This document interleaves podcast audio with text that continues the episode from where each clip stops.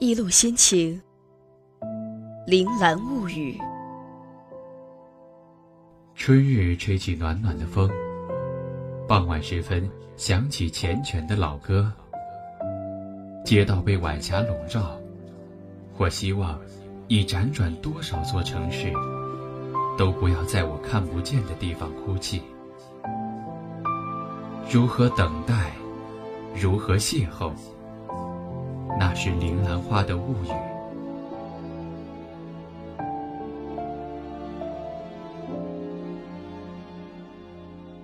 我在十五岁那年，因为一个人而将自己最想去的地方改成了日本札幌。今年我二十岁，因为札幌开始喜欢铃兰花。只可惜。曾经守护在我身边的他，再也没有办法和我一起去看札幌的风景了。我总是以为，就算不知道成长究竟是什么，自己仍有大把的青春可以浪费。然而，所有的时光都是在被辜负之后，我们才会从记忆里将其中某一段拎出。拍拍上面沉积的灰尘，接着感叹，它才是最好的时光。大二下学期，学校报销一半费用，派我们几个成绩优异的艺术生去各个地方学习室内设计。说是外出学习，其实是休学旅行。我们一路上去了很多城市，南京、上海、杭州。还出国，在济州岛停留了一段时间。我们的最后一站是日本札幌。当地的人们把铃兰作为市花。春夏之际，一个个花苞如白色铃铛缀满葳蕤的枝叶。它又叫军营草。在我看来，这花的别称便是“军轻随影”的意思。过去那十多年，有个叫苏浩的男生，每年在我生日的时候，都会强调好几遍有关铃兰的故事。现在想来，如果我没有在札幌遇见何明佑，或者没有与他约定，结局又会是怎样的呢？因为一个人爱上一座城市。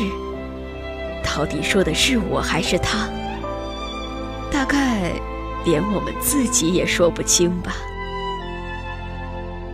苏浩，如今在那个世界的你，可否知道，曾经我们看见铃兰，其实预示着即将与幸福邂逅。洛威，你应该已经回国继续学习设计了吧？不知道下一次见你又会是什么时候。札幌的春夏还是一如既往多雨。那几盆铃兰花我一直照顾得很好。我想你大概不会忘记铃兰的花语。那么希望五年之后，我们还会在札幌相遇。早上六点，整个札幌就被细微的晨光笼罩。我盘腿坐在榻榻米上。静静望着木桌上一个精致的陶瓷花盆，里面种满了白色铃兰花，脑海中不停闪过他的笑颜。我执起三四年未曾用过的画笔，一面画画，一面回忆与他的故事。这是第七日了，我将七张铃兰的水粉画稿整整齐齐地放在抽屉里，然后摊开信纸。我和樊洛威不过相识数月，恍惚间我竟觉得已经过了许多年。虽然当初我们并不是接铃兰花相遇，但往后的岁月里，我们的故事几乎都和这种花联系在一起。可我知道，他是因为苏浩，才会想要来札幌看看。我也理解他为何那样喜欢铃兰花。札幌只是其中一个原因，另一个，则是他和苏浩的回忆。至始至终，都与我无关。我曾告诉过你，因为一个人爱上一座城市，这话说的既是你，其实也是我。或许你不相信，原本我是打算离开札幌的。我自己一个人在这里生活足足有七八年了，总想着能在更远的地方定居，但你的出现，带给我这二十二年来，从未有过的感觉。我写到此处便搁下笔，站起身走到窗边。外面是穿越市中心的平川河道，两旁种着高大的洋槐。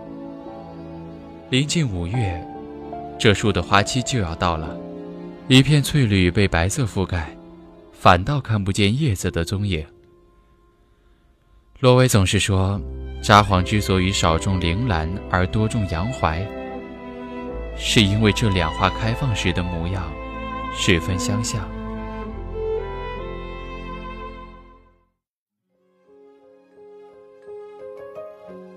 我的生日在七月下旬，正好赶上每年夏天最热的时候。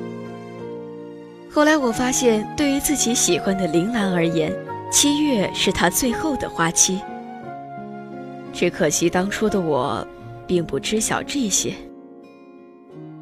一直以来，我很羡慕那些在上学期间过生日的同学，他们总能够收到太多人的祝福，而我从来都是，如果不提前通知，就很少有人会在我生日当天记得。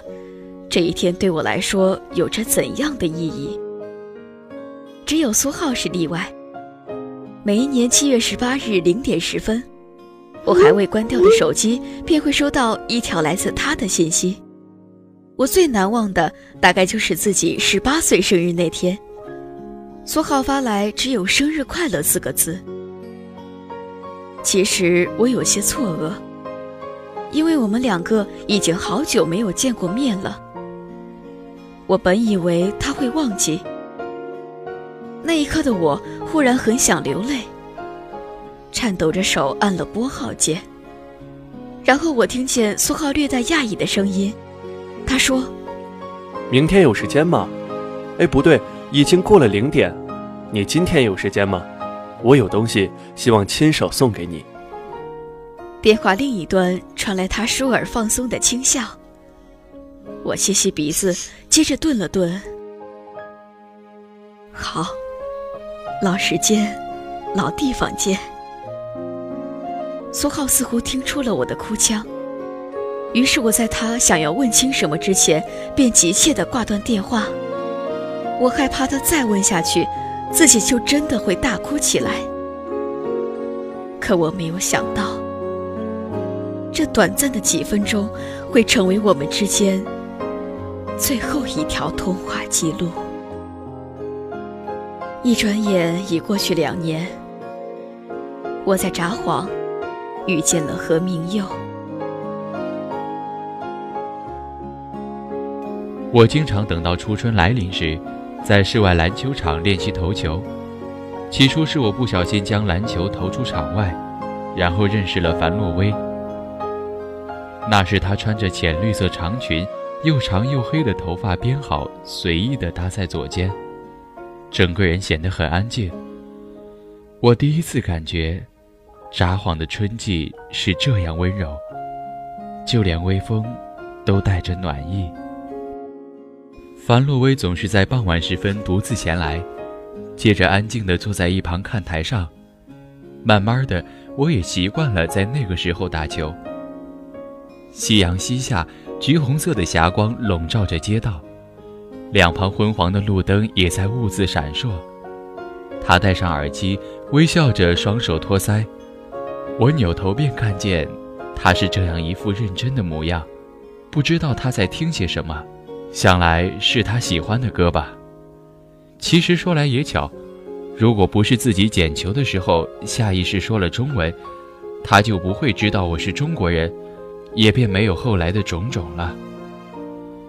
每次我都会送他回宾馆，和他并肩行走在夜晚的札幌。他小我两岁。这次休学旅行只是为了能够更好地学习室内设计。我则是建筑设计出身，所以我们两个人还算有共同话题。聊着聊着，我偶然得知他来札幌的初衷，心下便带上几分不可察觉的痛惜，连我自己也觉得意外。我听说，世界上的每个人，都会有让他觉得无可奈何，却又放心不下的东西。也许是人，也许是物。可能于我而言，樊洛威就是这样的存在吧。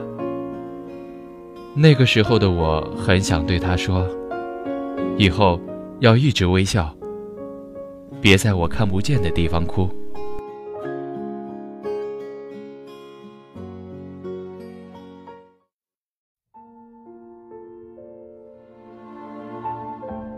十八岁生日那天下午，热气包裹着整个城市。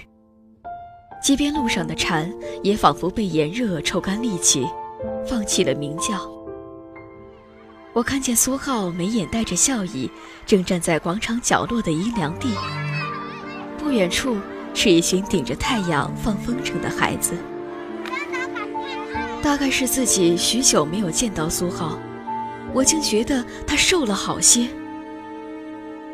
他把我拉到旁边，变魔术一般从身后掏出一个浅绿色包装的盒子。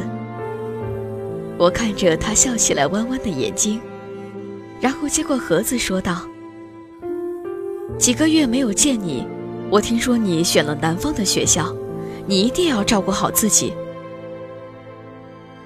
他犹豫着点了点头，可我不明白他为什么会露出那样惆怅的神情。路上，我只顾着赶紧回家拆礼物，全然忘记了苏浩离别时的异样。当时候，等我想清楚一切，已经太迟了。我们失去了联系，和他的通话记录也一直停留在七月十八日。然而半年之后，母亲突然告诉我，苏浩因为癌症晚期。离开了这个世界，我将自己锁在房间里，放声大哭。他和我见面那天，一定很难过吧？我们从出生起就常在一处，十八年来，他总是怕我哭，所以才会选择对我隐瞒真相。在最需要我的时候，他便把痛苦和不舍都自己藏起来。我把苏浩送的札幌明信片全部收好，然后小心地放在木盒里。每张明信片背后都写着一行字：以前，我想和你一起去札幌看铃兰；如今，我只愿你不要轻易哭泣。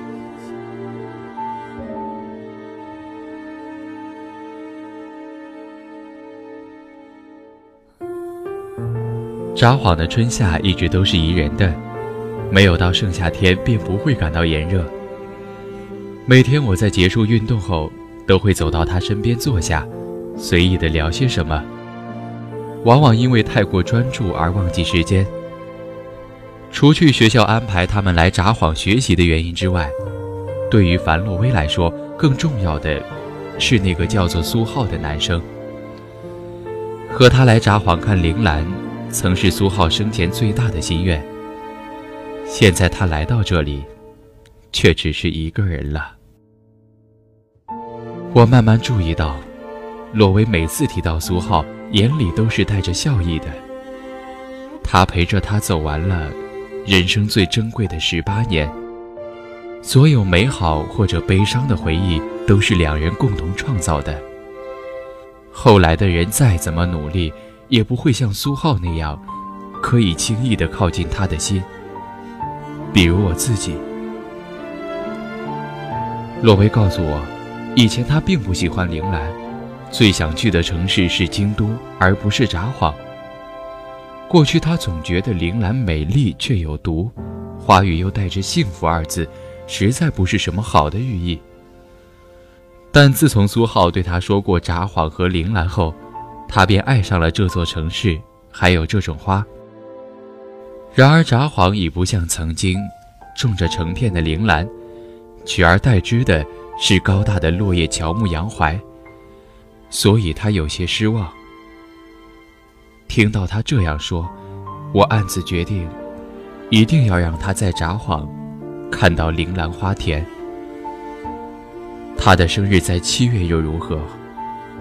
就算那是铃兰最后的花期，也依旧预兆着幸福归来。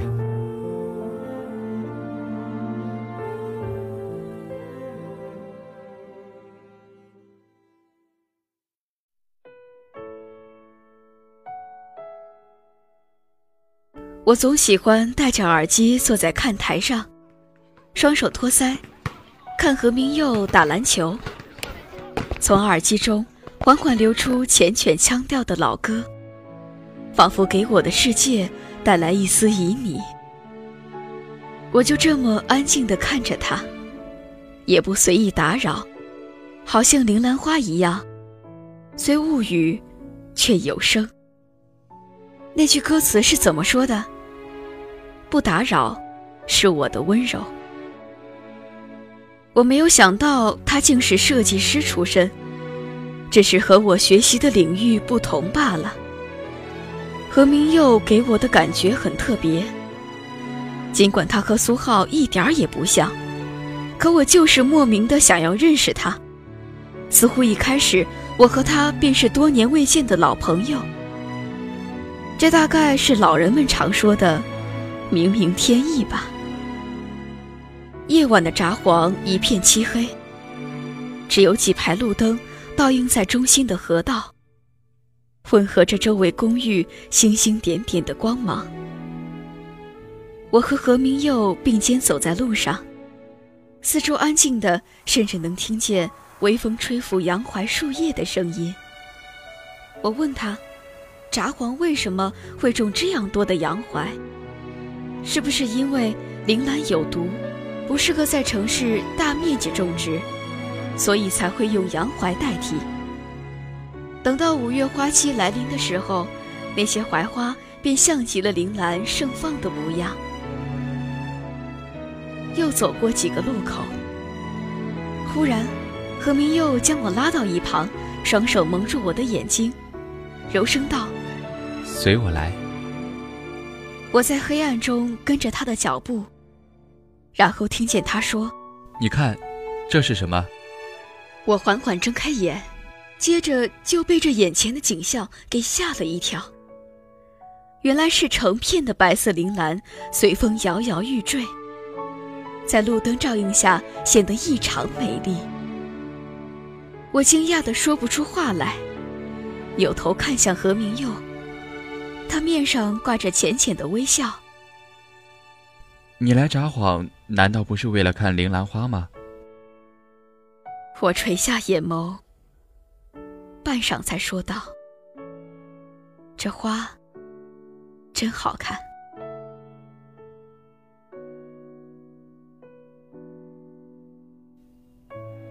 后来，樊洛威的几个朋友也常常去篮球场，但每次都会和他的时间错开。不知道是不是故意为之，而我没有想到的是，一来二去，自己和他的朋友竟熟络起来。因为我在札幌住了七八年，说起来算是很了解这座城市，所以他们便总是央求我做免费的城市讲解员。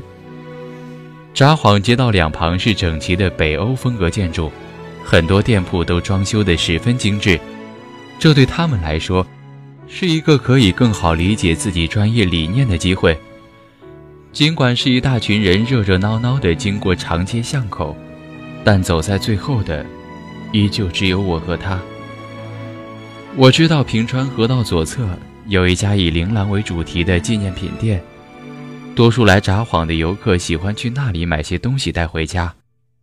罗威总是笑着问我那个问题：札幌的市花是铃兰。为什么还要种那么多洋槐？其实我自己不知道该如何回答。沉默的时候，他便转过头去，轻轻地说：“因为那是幸福啊。”声音就像阵温柔的风。我看看那些摇曳的白色铃兰，心中有些苦涩。洛薇究竟知不知道我喜欢她呢？她应该早就看出来了，只是现在她还不能接受我，所以才故意忽视吧。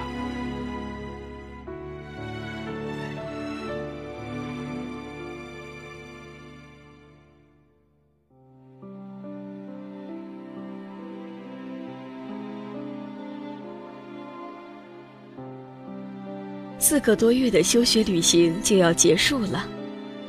离开札幌的前一天，我打电话给何明佑，约他出来聊聊天。他穿着黑色风衣，好像变得更加成熟深沉，和初见时青春阳光的样子差别很大。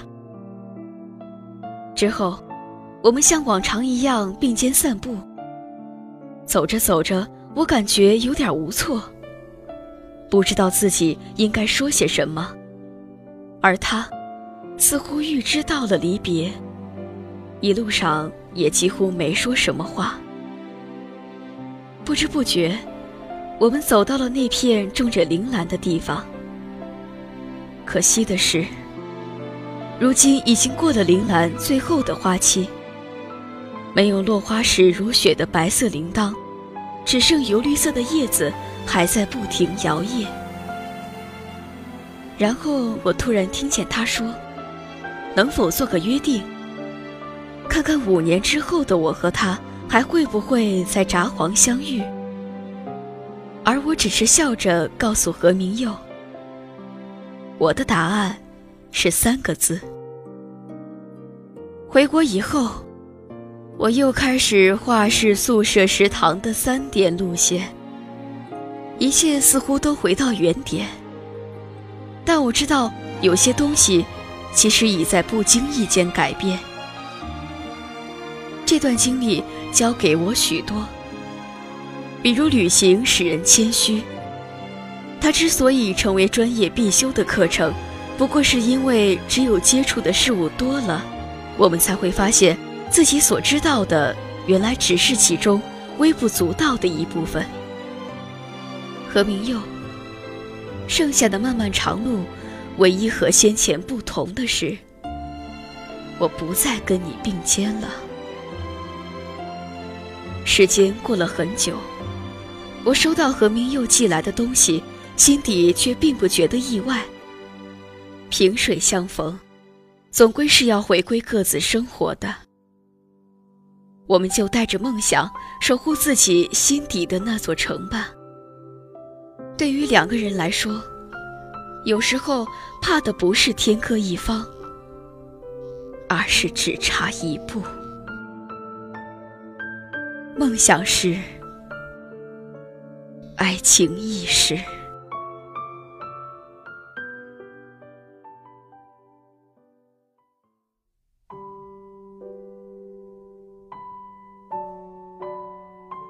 虽然我知道洛薇迟早会离开札幌。但当这一天真的来临，我还是没想好，到底要对他说什么。我们沉默着走在街上，花期结束，那片铃兰已经全部凋谢了。他的表情并不明朗，可能是在想有关苏浩的曾经。我告诉他，自己想许个五年约定。原本是做好了被拒绝的打算。可以听见他的回答，我便知道他没有这么做。答案只有三个字，却不是不可能，而是一定会。我能等到他放下苏浩的那天吗？也许能吧。一阵清风吹过，我猛地回过神来，发现窗外仍旧青翠茂盛。杨槐还未开花，我这才后知后觉，原来刚刚是自己沉浸在冗长的回忆中，久久不能醒来。我拿起笔坐回桌边，继续写那未完成的信件。洛薇，我的爱没有权利成为你的行李，所以不能陪着你去各处旅行。我让它留在札幌，永远守着我和你的相遇，还有你和苏浩的回忆。铃兰的花语是幸福归来。我继续这七幅画，只是希望未来的你能够获得幸福。我支持着你的相信，就不会用自己的爱困住你。记住我的好，或者记住我就好。